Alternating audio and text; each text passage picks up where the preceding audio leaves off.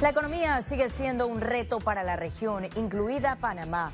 Mucho que reactivar y también planificar porque las proyecciones no son nada alentadoras. Y precisamente nuestra compañera Ciara Morris recabó las opiniones de expertos para analizar esa tendencia. Cuéntanos, Ciara, de qué se trata.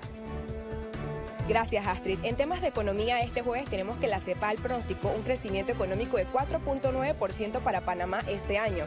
Para ello, especialistas recomiendan realizar una reingeniería del método económico para lograr esta meta. Más detalles de esta nota en el segmento de economía. Regresamos contigo, Astrid. Muchísimas gracias, Ciara, por los datos. Y no solo esos factores inciden de forma negativa en el panorama económico del país, los ajustes son necesarios desde su propio germen, la educación. ¿No es así, Carlos? Cuéntanos. Tal cual, Astrid, la educación sigue siendo un sistema con muchas deficiencias y requiere no solo estímulo, sino, además, planificación desde su raíz.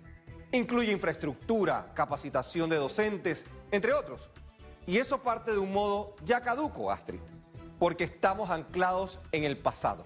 Pero esto y más lo explicaré en mi segmento Conexión Financiera. Vuelvo contigo, Astrid. Gracias, Carlos. Estaremos atentos a tu riguroso análisis, porque esto es apenas una breboca de lo que tenemos preparado en nuestra emisión. A continuación, el resto de lo que este jueves es noticia. Adelante.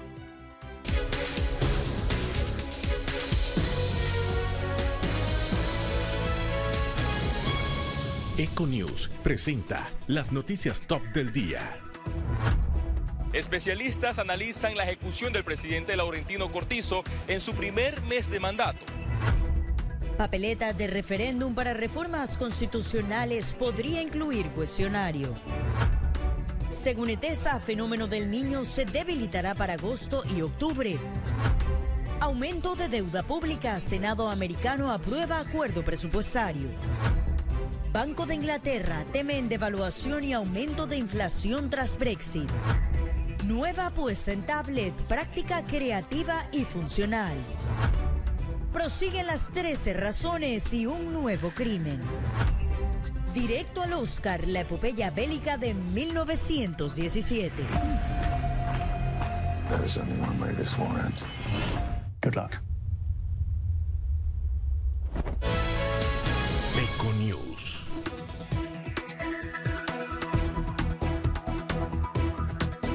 Variado, preciso y diferenciador, así es el contenido informativo que ofrecemos día a día. Y ese jueves, como acaban de verlo, no es la excepción. Así que bienvenidos a los 30 minutos de las noticias que son noticias. Iniciamos. El referéndum para las reformas constitucionales podría incluir un cuestionario en la papeleta. Los detalles a continuación. Los magistrados del Tribunal Electoral analizaron la iniciativa con los diputados de la Comisión de Gobierno donde pusieron de ejemplo los plebiscitos de Colombia. Nos gustó a todos los miembros de la comisión esa postura. O sea, nosotros creemos que este país tiene que avanzar. Nosotros creemos que sí son necesarias reformas constitucionales, ¿no? Y una alternativa que puede salvar a que se logre un feliz término es que el panameño no se sienta encasillado a un simple sí un simple no. El cuestionario podría tener más de cinco preguntas, incluyendo la decisión a favor o en contra de la reelección de los diputados por un periodo. Yo creo que todo va a depender de la cantidad de reformas que tengamos y de la cantidad de temas que se contemplen, porque si son muchos temas distintos, sí puedes hacerse algo seccionado. Lo que se quiere es que en principio tener las consultas y que los ciudadanos nos den la información, los cambios, las propuestas que bien crean que, que debe incorporarse en esta posible reforma y de ahí y entonces hacer las preguntas que corresponden. Lo importante es que tengamos la seguridad de que se va a dar de esa manera. La Asamblea Nacional declarará abierta de manera oficial la consulta nacional. Bocas del Toro será la primera provincia que visiten los diputados de la Comisión de Gobierno. Félix Antonio Chávez, Econius. Y la Comisión de Credenciales aprobó ese jueves seis designaciones del presidente Laurentino Cortizo.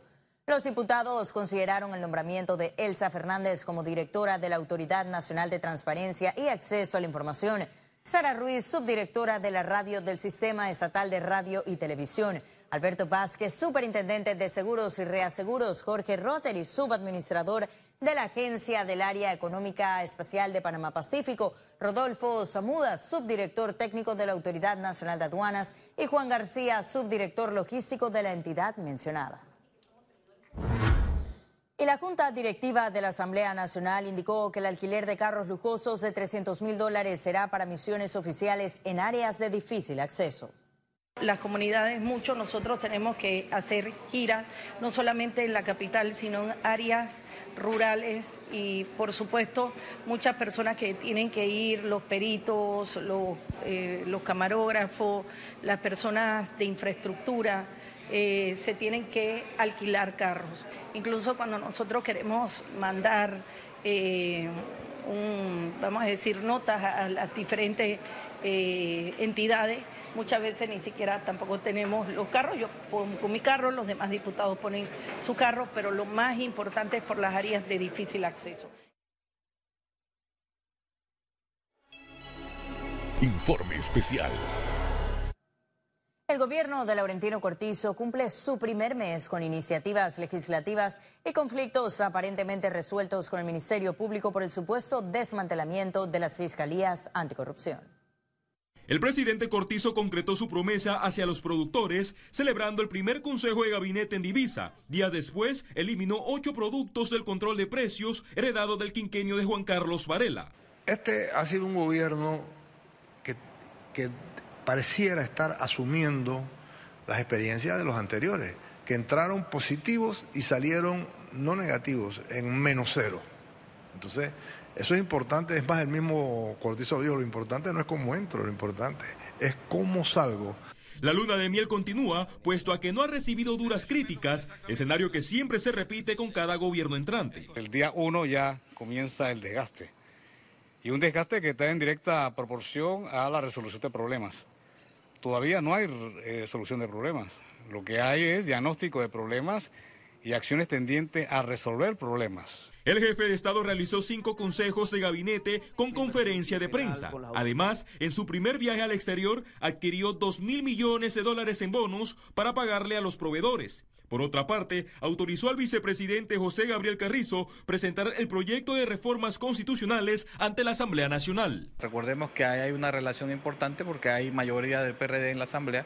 Eso en alguna medida debería ser ventajoso, pero esto a través del tiempo puede trastocarse directamente con las relaciones internas del partido. Entonces, la estrategia de comunicación a través de la generación de ese discurso de política le permite tener una buena posición ante la política pública en este momento que le va a hacer beneficio para el desarrollo de proyectos posteriores. Lo, nuevo es que quien, quien hace las explicaciones y hace las definiciones de política no es el presidente, es el vicepresidente. Y es el vicepresidente el que interpreta al presidente en las decisiones del gabinete. El Ejecutivo llevó al órgano legislativo los proyectos como estudiar sin hambre, las modificaciones a la ley de contrataciones públicas, el régimen de la asociación público-privada y la creación del Ministerio de Cultura. El gobierno de Cortizo ha sufrido dos bajas, la declinación del ministro de Asuntos del Canal de Panamá, Samuel Luis Navarro, y la renuncia de la directora de la Secretaría Nacional de Discapacidad, Rubiela Pitano, vinculada a supuestos malos usos de fondos de las planillas legislativas que manejó el exdiputado del PRD, Rubén de León. Félix Antonio Chávez, Econius.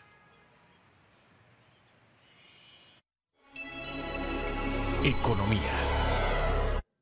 La Comisión Económica para América Latina y el Caribe pronosticó un desplome en el crecimiento económico de América Latina. Tenemos el análisis. En el informe de perspectivas económicas de CEPAL para este año, prevén que Panamá crezca un 4.9%. Para el expresidente de la Asociación Panameña de Ejecutivos de Empresa, APD, Roberto Troncoso, el país requiere una reingeniería de su modelo económico para lograr esta meta. Eh, habilitar un poco más eh, los temas de, de captación y de invitación a los eh, eh, consorcios internacionales a venir a Panamá y otorgarle eh, las bondades de nuestro país, bien sea con, un modelo hasta cierto punto fiscal que beneficie o en el tema laboral. Y yo creo que estas son cosas que atraen y que, el inversionista arriesga y apuesta a Panamá. Por su parte, el Colegio de Economistas advirtió que este crecimiento dependerá del desempeño de algunos sectores. En el caso de Panamá específicamente, nosotros habíamos advertido eh, en otras ocasiones de que Panamá podía llegar a un 5% siempre y cuando las exportaciones, por, un lado, de banano el tema del cobre, eh, la carne bovina, eh, siguieran con ese dinamismo que están. El Banco Mundial y el Fondo Monetario Internacional también emitieron sus perspectivas de crecimiento de Panamá para este año.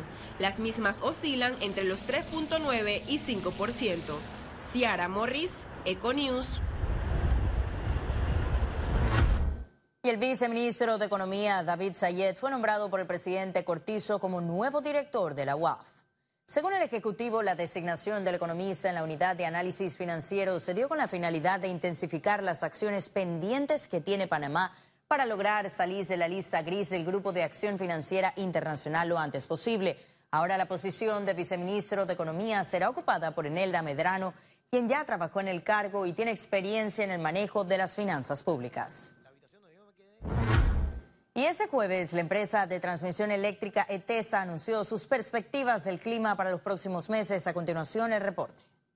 El Océano Atlántico y el Mar Caribe. La Dirección de Hidrometeorología de ETESA aseguró que el fenómeno del niño se estará debilitado entre agosto y octubre de este año. Con un 50% de probabilidad normal para todo lo que es provincias centrales, ciudad de Panamá, eh, un comportamiento de las lluvias que puede ser ligeramente por debajo de lo normal, entre un 10 a 15% menos en la provincia de Chiriquí y el suroeste de Veraguas. Producto de la entrada de la temporada lluviosa al país, señalaron que esperan mayor presencia de días nublados. Aseguran que con las frecuentes precipitaciones mejorará la situación en la cuenca del canal. Indiscriminadamente hemos cambiado el comportamiento del clima. Entonces, ¿qué vientos? Que los vientos están más fuertes. No, es que simplemente no hay árboles, no hay pantallas de amortiguación de los vientos. Entonces, sentimos el efecto por los cambios que hemos hecho y que al final llegamos al tema tan controversial y preocupante del cambio climático. Según cifras de hidrometeorología, existe un 45% de probabilidad de incremento de lluvia para la región de la vertiente del Caribe, una disminución entre 10 y 25% en Chiriquí y Veraguas y un alza de 55% en el resto del país. Ciara Morris, Econews. Conexión Financiera. Y persisten las deficiencias en la educación y eso no solo se debe a falta de estímulos y planificación. El análisis de esto y más con nuestro economista Carlos Araujo. Adelante, Carlos. Así es, Astrid. Recientemente me encontré al doctor Julio Escobar, prohombre panameño, ahora aportando su deseo de un mejor sistema educativo en el gobierno del presidente Laurentino Cortizo. Ya sabemos lo de la calidad de la educación, el poco apoyo a la primera infancia, la infraestructura deficiente en las escuelas, algunos docentes que no muestran vocación o padres que simplemente se desconectan de la cotidianidad de sus hijos. Aún así, nuestros hijos y nietos enfrentan desafíos enormes considerando que aún educamos con algunos componentes de la era industrial, parecida al siglo XVIII. Quizás el pasado era el del jornalero, del trabajador de 8 a 5, pero el futuro requiere ajuste para pensar con creatividad, con invención y con una pasión que no se enseña a través de la metodología tradicional. Pero el futuro descansa enteramente en padres que acepten cambios, los promuevan, estimulen y en los actores del sistema que ejecutando lo que se necesita también se atrevan a hacer las cosas de manera diferente. Solo esa libertad puede preparar a nuestros hijos para la era de la innovación y gente incansable como Julio Escobar, al trabajo entonces sin más dilación. Que así sea, Carlos. Muchísimas gracias. Ahora sí ha llegado el momento de conocer un resumen de la jornada bursátil de este jueves primero de agosto. Iniciamos. El Dow Jones cotizó en 26.038 con 20 puntos, baja en 1.05%. El IBEX 35 se situó en 9.038 con 20 puntos, un aumento de 0.75%, mientras que la Bolsa de Valores de Panamá no presentó variación, se mantiene en 450 con 44 puntos. Ahora veamos en detalle el volumen negociado en la Bolsa de Valores de Panamá.